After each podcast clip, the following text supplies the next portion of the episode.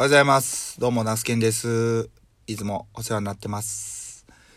今日は朝からですね、えー昨日、ナスを、ビニールハウスに1月に植えたナスを収穫、まあ、本格的な収穫1回目を行いました。で、えっ、と、大体まあ、その、小ぶりなサイズとかあるんですけど、大体ナスが3本から5本入り、5本で1袋。これをですね、まあ、地元のスーパー三市さんの方に、の小物店さんの方にね、えっ、と、納品してきました。で、まあ、そのスーパー三市さんっていうのは、まあ、その全国、もうね、えっ、とね、カンブリア、カンブリア宮殿とかね、あの、そういうのに出たこともあるんですけど、まあ、全国に先駆けて、今って、すごいま、こういうね、こう、まあ、その外出自粛とかの、こう時代、ここ2年3年ってなって、あの、宅配需要ですよね。めちゃくちゃ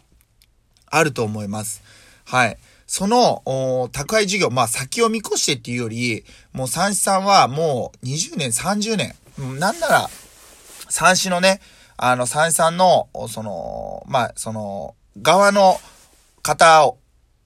に、あの、以前、あの、ラジオしていた時に、まあ、ゲストで来ていただいて、その時にいろいろお話を聞いたことがあるんですけど、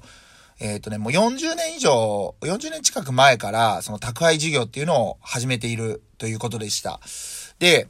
まあ、その個人のお宅に、その自社の食品を、まあ、お届けするということで、えー宅配がね、最優先ということでしたね。あのー最優先っていうのは、結構、割と細かな指定ができる。例えば、いちごとかも、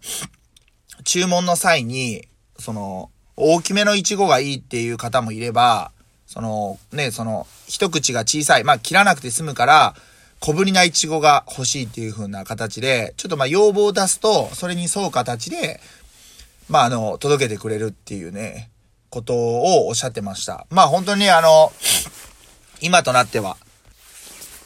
もういろんなね、あの、全国各地で、そういう、まあ、宅配事業をやりたいっていうスーパーに、そのなんかシステムを、あの、システムというかその販売どういう風に、なんて言うんですかね、あの、まあ、宅配をやっているかみたいなノウハウをね、あの、伝授しているっていうこともおっしゃってたんで、まあ、それぐらいの、まあ、その、それぐらいというか、そういうことをしているね、スーパーが三重県の、えー本社は鈴鹿市になるのかなはい。の、にある会社さんの方に、の直売コーナーにね、並べています。三重県の北中部を中心に、まあ、10、結局2、3店舗かな、を、まあ、展開しているスーパーなんですけど、まあね、もう収納当初から、その直売所には、あの、納品させていただいてます。まあ、ナスとかもそうだし、小松菜、まあ、人参、ほうれん草、まあ、とかを納品させてもらってるっていう感じですね。うん、そこに持って行って、まあ、一袋230円プラス税で249円で出荷しております。まあ、そのね、値付けっていうのが非常にあの、毎年悩むんですけど、えーやっぱりその、肌感としては今でも、持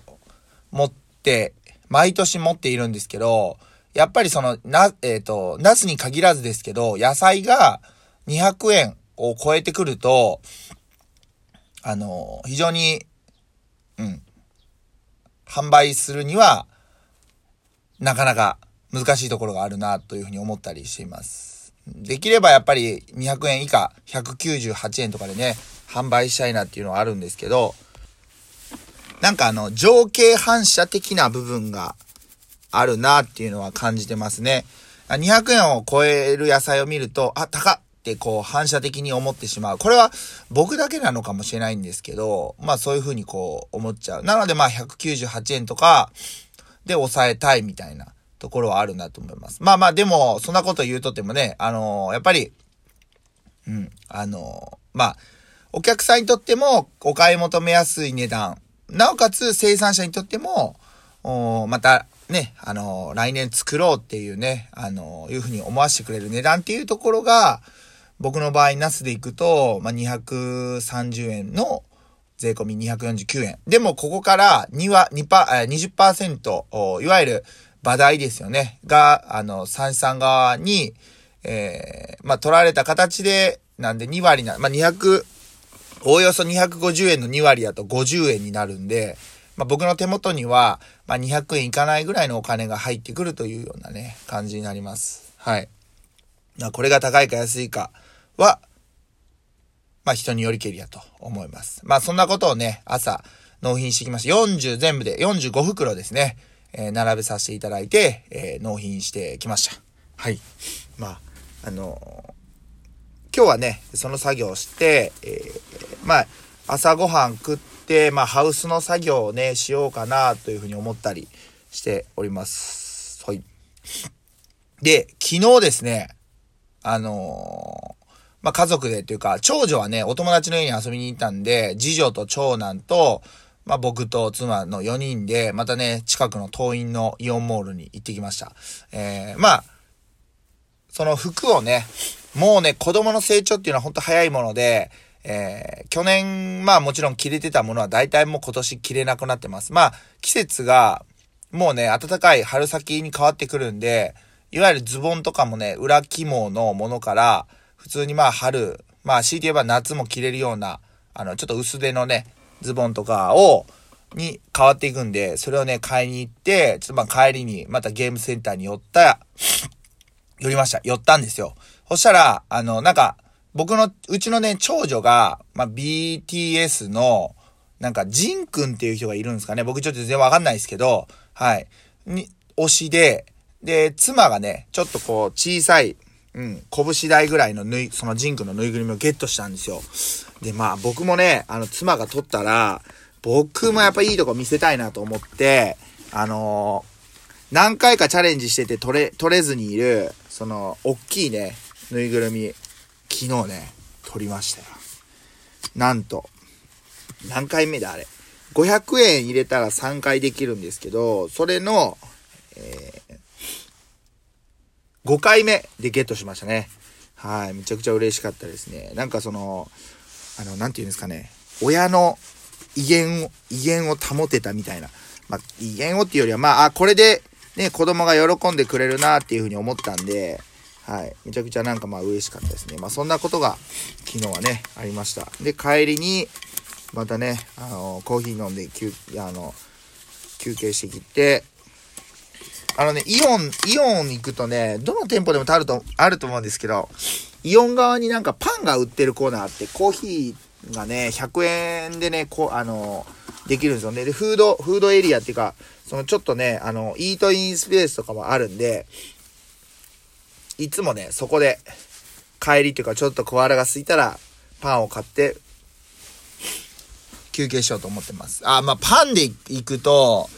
まあ、そのね、こういうご時世なんで、えー、小麦がね、かなり値上がりしている。んで、今後もさらにしていくっていうね、なんか予想してる人が多くって、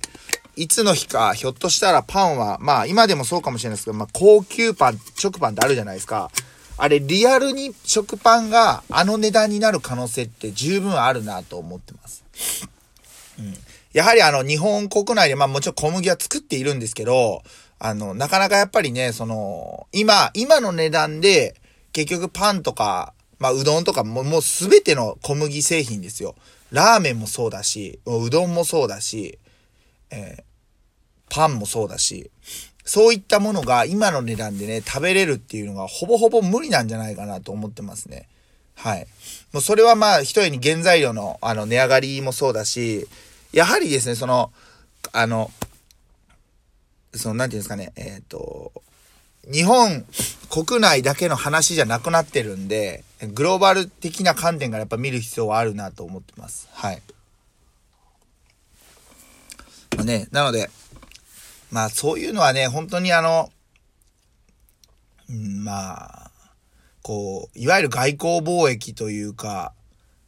うん、なんかそういうのってすごくね、なんか大事なのかなと思いますね。やっぱり僕あんま全然詳しくないですけど、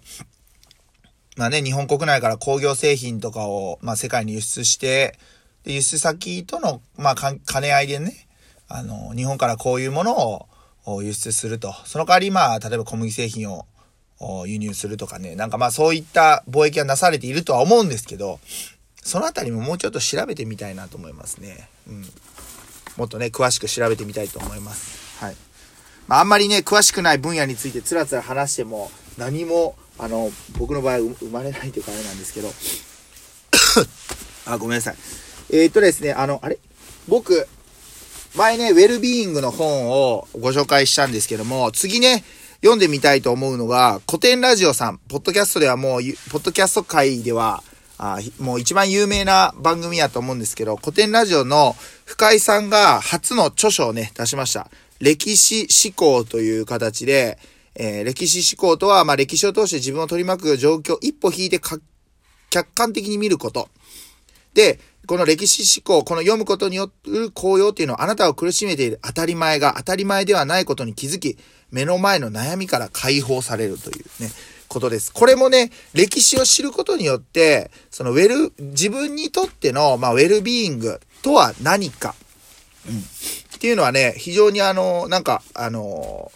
客観的に、ま、まさに客観的に自分のことを見れるんじゃないのかなと思います。もう長い歴史からしてみたら、今僕たちが生きているこの瞬間っていうのはもう本当に、あの、その、なんていうんですかね、本当の一部にしか過ぎません。けど、そういうのを含めて客観的に見ることによって、なんか本当にこう、当たり前とか常識とか、これが当たり前なんだっていう足かせが、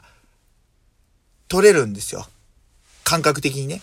そうすることによって、自分の心が、まあ、より豊かになれるというふうに、僕は思っております。はい。これをね、ちょっと読み進めていきたいと思います。えー、4月の2日ですね。はい、土曜日でございます。今日も、朝の音声配信終わりたいと思います。はい。また明日、お会いできたら、ぜひ聞いていただけると嬉しいです。では、お休みの方は、ごゆっくり、お仕事の方は気をつけていってらっしゃいということで、以上、ナスケンがお届けしました。ありがとうございました。